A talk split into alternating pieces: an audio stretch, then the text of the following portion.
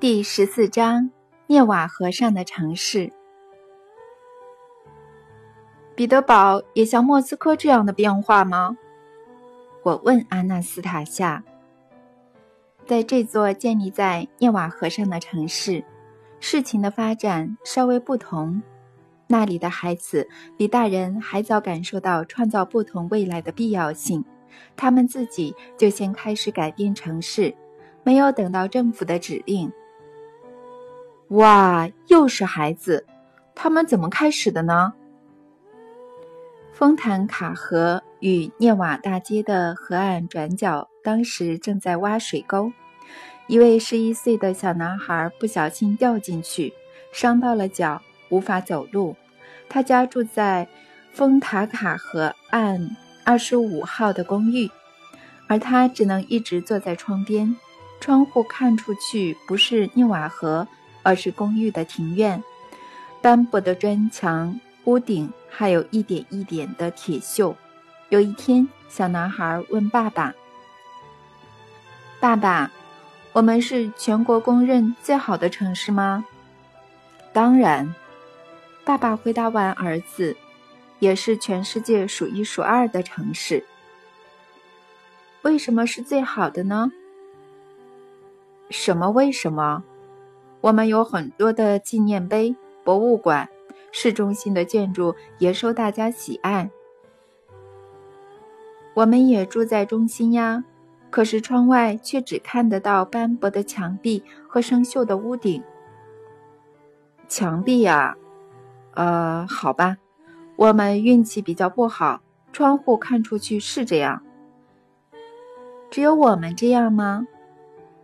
呃，应该还有其他人。但不管怎样，小男孩把公寓窗外的景象拍了下来。等到可以走路上学时，把照片拿给朋友看。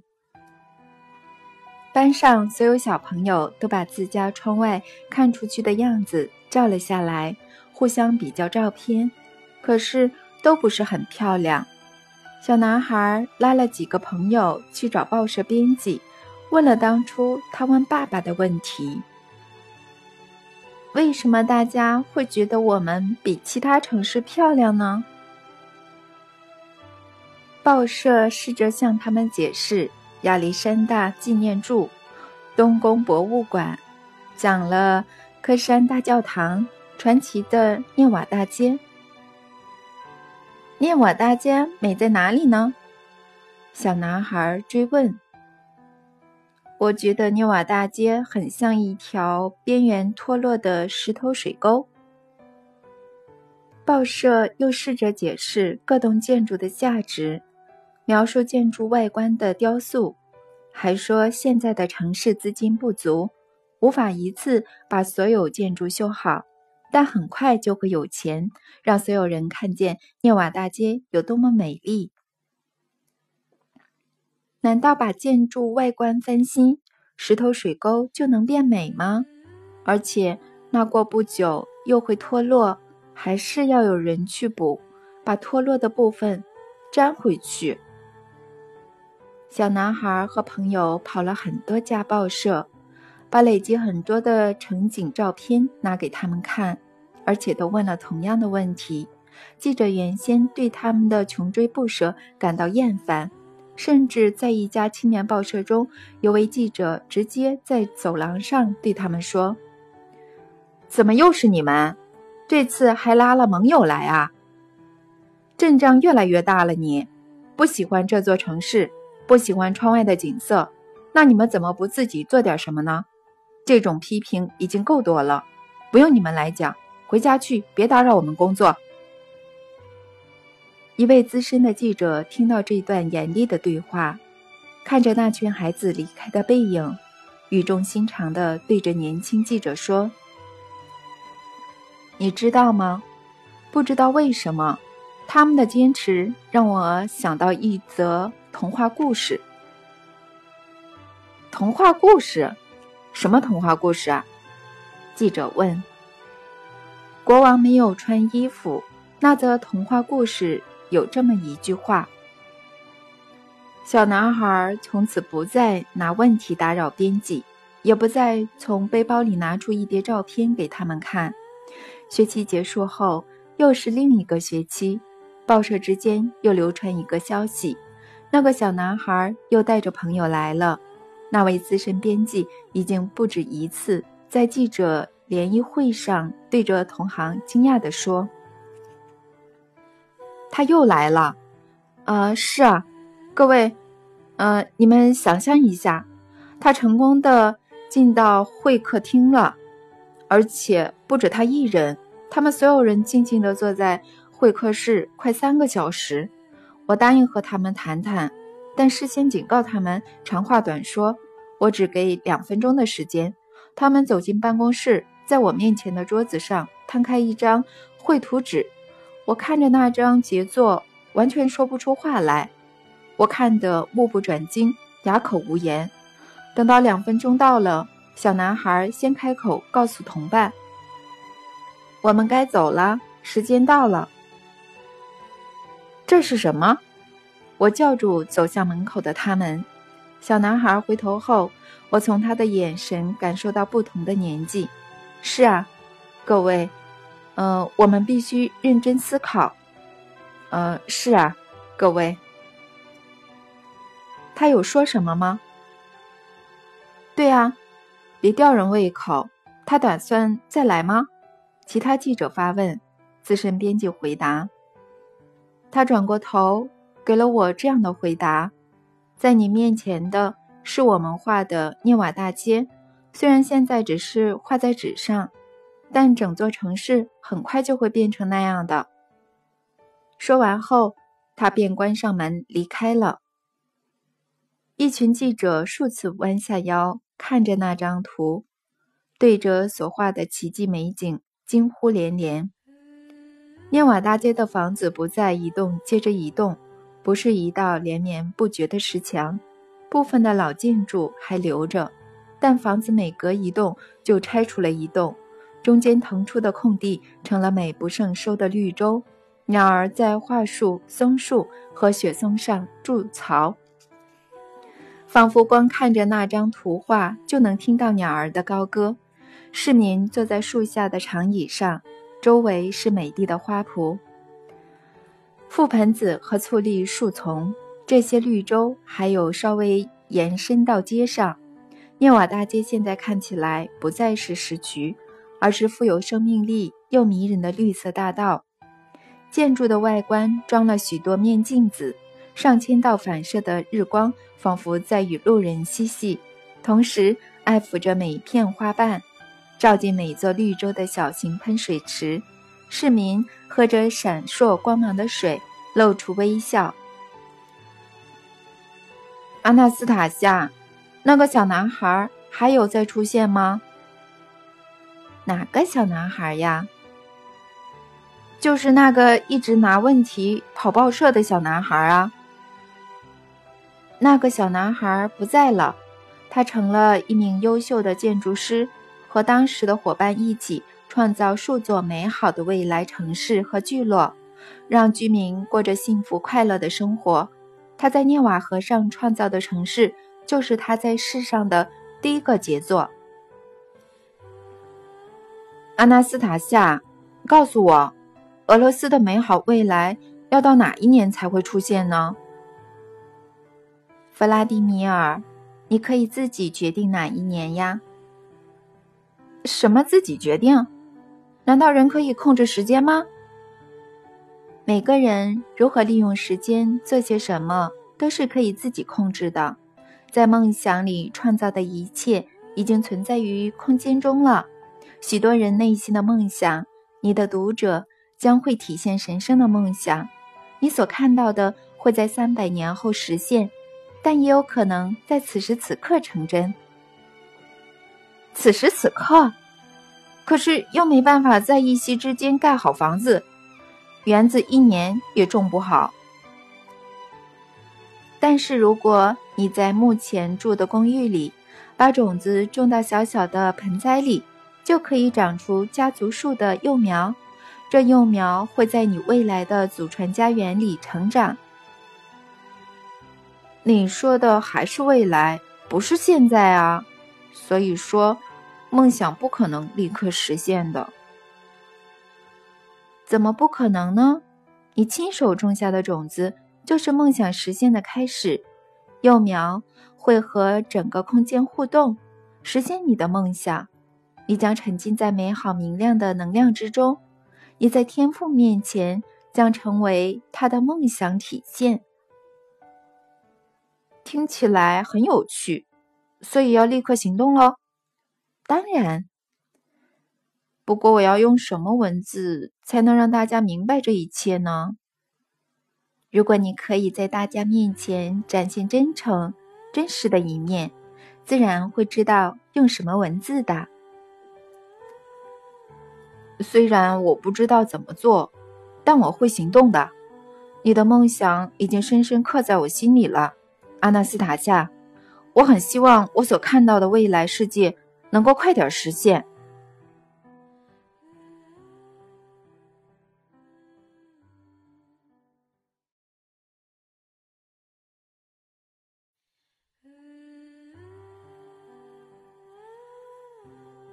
第十五章。为了实现梦想，首先我必须确定究竟有没有人想参与生态聚落的建造，随后在里面生活工作。我请弗拉基米尔城的阿纳斯塔夏文创基金会替我宣传照阿纳斯塔夏计划建造生态聚落的消息。两个月过后，有一百三十九人回复，表明未来有意愿参与聚落的建造。有些还是移民国外的侨胞。等到这本描述俄罗斯未来、俄国人新生活的新书出版后，人数可能又增加千百倍，而且各地的人都有。因此，聚落的建造应该会同时在多个地区开始筹备。有鉴于此，弗拉基米尔城的基金会搜集并整理现行的相关法条。建议认同阿纳斯塔夏观点的读者可以这样开始：一、先在所在地区组成倡议团体，待日后依照现行法律取得合法地位。有些地区可能已经有阿纳斯塔夏的读者俱乐部或社群团体，他们可能已经开始筹备了。如果您不清楚所在地区是否有这样的组织，可以联络弗拉基米尔城的阿纳斯塔夏基金会。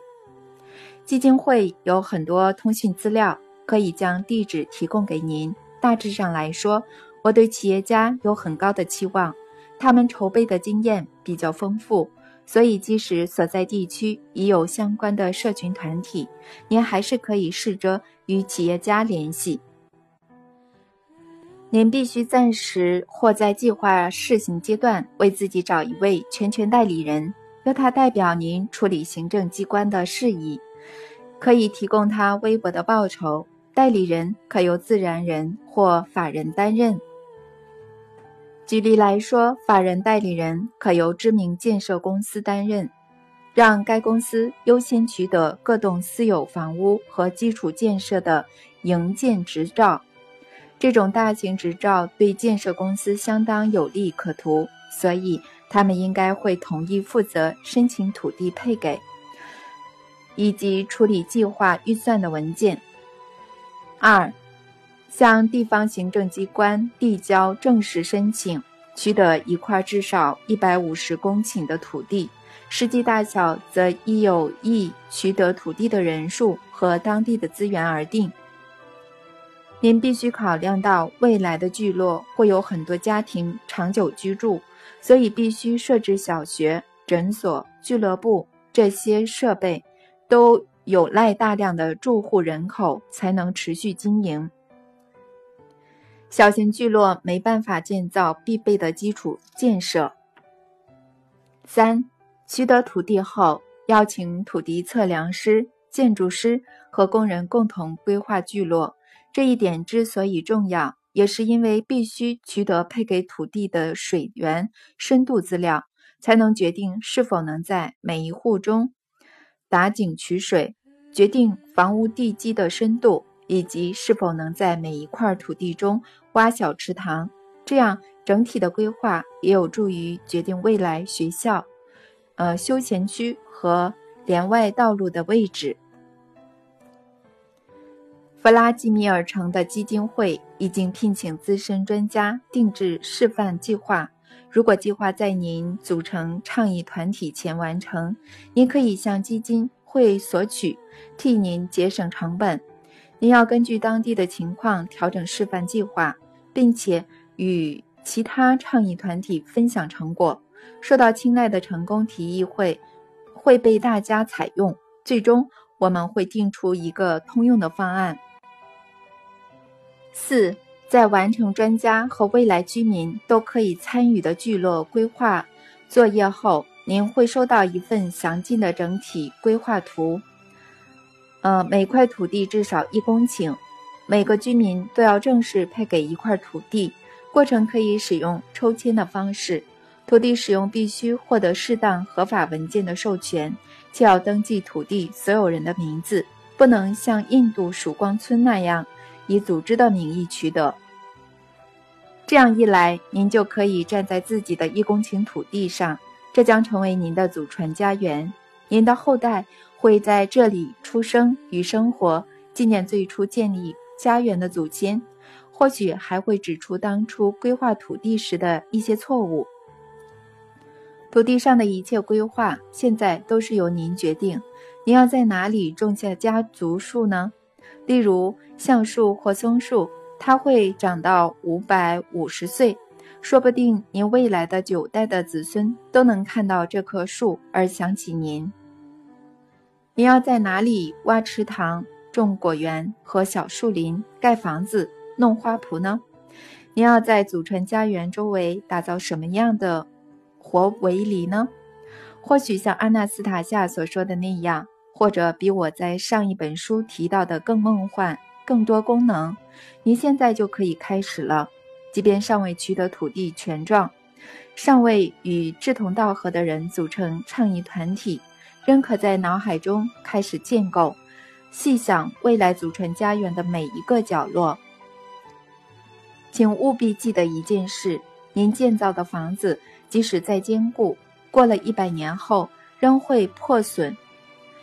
唯有您创造有生命的设施，才会维持好几百年，而且会越来越完美、越坚固与茁壮。您将因此把有生命的思想传给后代数百年，甚至数千年之久。您现在就可以直接开始，不是只在脑海里想而已。现在就可以在窗台的盆栽种下种子，让它们成为未来家园中挺拔的家族树。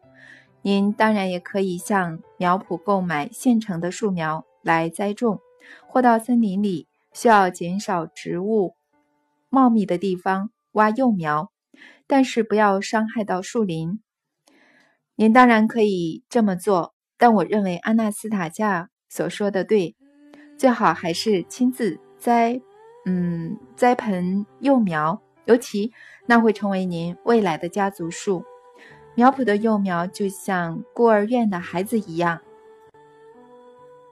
此外，您不是只种一棵幼苗，而是要种多棵不同的幼苗，而且在将种子埋到盆栽的土里之前，也得先向小种子传递关于您的讯息。我知道某些地区若想克服可能的官僚阻碍，需要来自国家层级的支持。如果没有支持，至少也不要有反对的力量。所以，立法机关要有对应的政策。为了避免守株待兔、空等计划实现，或者期待任何现有的政府机关表明支持计划，弗拉基米尔城的阿纳斯塔夏基金会已经在我的要求下筹备成立新的政党，一个由土地使用者组成的政党。这个新。呃，这个新兴的社会运动叫做“共同的创造”。党章虽然需进一步讨论及制定，但我认为有一个核心主旨：政府应向每个有意愿的家庭配给一公顷土地，供其终生使用，以建造自己的祖传家园。这个运动才刚起步，目前尚未有人带领。但我相信将来会有博学多闻的政治家加入。能在国家决策阶层中为这个新兴活动打通关系。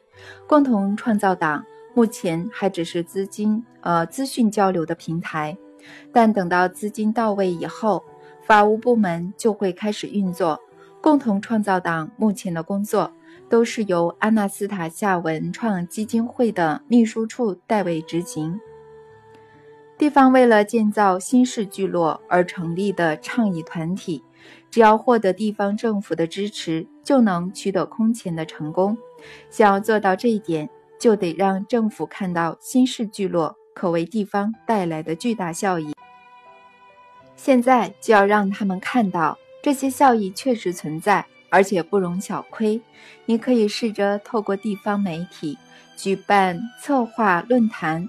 邀请生态学、经济学、社会学等领域专家提供意见，讨论这项计划可为当地带来的实质影响。至于我的部分，为了至少帮上一点忙，促使政府分配建造祖传家园的土地，我决定在本书中写一封公开信给俄国总统。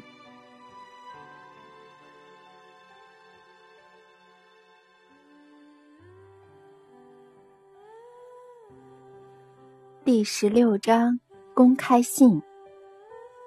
收件人：俄罗斯联邦总统弗拉迪米尔·弗拉迪米罗维奇·普丁。寄件人：俄罗斯联邦公民弗拉迪米尔·尼可拉耶维奇·米格列。普京总统，您好。我们想必生活在一个非常幸运的时代。我们有真正的机会开始建造一个繁荣富强的国家，完全抵抗外来的侵略，预防内部的冲突与犯罪，成为一个家家户户过得幸福富足的国家。只要我们的立法机关带着善意，向每个有意愿的家庭配给一公顷土地，供其建造属于自己的祖传家园，这样我们的世代。不仅可以创造美好的国家，还能生活在其中。这样简单的行动，必能激起社会各阶层大多数人的创造欲望。土地必须免费配给，能终身使用，并有权传给后代，不得对祖传家园生产的作物征收任何税目。普丁总统。您应也同意，现在有个奇怪而不合乎常理的现象：每个俄罗斯人都应该拥有家乡，却没有人可以指出自己的家园位于何处。如果每个家庭都能得到一座家园，将它变成璀璨的天堂乐园，我们的家乡就会变得美好。国家目前的发展政策无法激发国民的创造灵感。因为他们不知道自己会被带往何处，带往什么样的未来。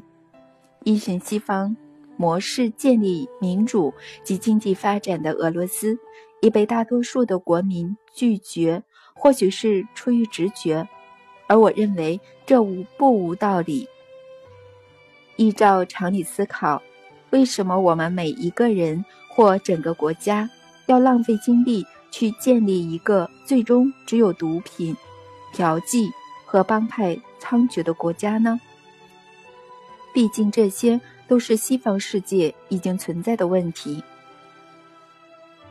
我们之前经常以为这些所谓的高度开发国家享有丰富的食物，但现在可以清楚看到，这是因为在土壤中使用各种化学添加物。和有毒化学物，以及基因工程的缘故，才有如此大量的食物。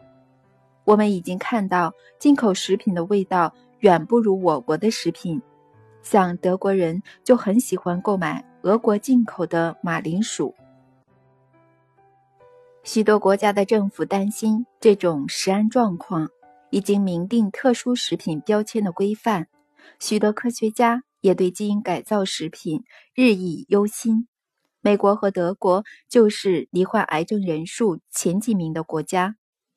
难道我们也要步上他们的后尘吗？我不认为这条路可为多数人带来灵感，可是我们却允许大肆宣传的进口商品和西方生活方式，我们却对新型疾病层出不穷，只能喝商店贩售的瓶装水。俄罗斯每年减少七十五万人口等问题束手无策，完全就像西方。要知道，这些高度开发国家的生育率不断下降，我们在很多方面都想和他们看齐，但我们已经不止一次听到那些国家的人民表示，他们希望俄罗斯可以找到，且一定要找到自己的发展途径，让全世界看到更幸福的生活方式。总统先生。想必您已看过很多关于国家发展的计划。如果和其他计划相比，我的提议让您有所疑虑，恳请您先以实验的方式，在地方首长认为提议还有一点合理的地区试行。有关这项提议的更多细节，都会在俄罗斯的冥想雪松系列丛书中谈到。而我正是这一系列的作者，我不奢望为国事繁忙的您能够拨冗亲自阅读。不过，已有许多行政机关知道这几本书，并且做出自己的解读。他们认为这几本书在俄国创立了新的宗教，有如野火烧不尽，呃，传遍各地。许多报刊媒体正是这样形容。我完全没有想到他们会有这样的结论。我确实有在书中谈到自己对神的态度，但我并不认为自己创立了什么宗教，只是在描述西伯利亚泰加林中一位不平凡的美丽女隐士，以及她对美好事物的热切渴望。这几本书引起不同社会阶层的热烈回响，受到国内外大多。大量读者的喜爱，这或许会让人联想到宗教，但我认为两者完全不同。这位西伯利亚隐士的想法、哲理和知识，以及他沟通所用的语言，都可触动众人的灵魂。分析家大概还要很久才能达到共识，了解安纳斯塔夏究竟是谁。这几本写有他言论的书。有何意义，以及如何定义这几本书引起的反应，就让他们分析吧。只要不会掩盖阿纳斯塔夏所提的具体建议，更无便无妨。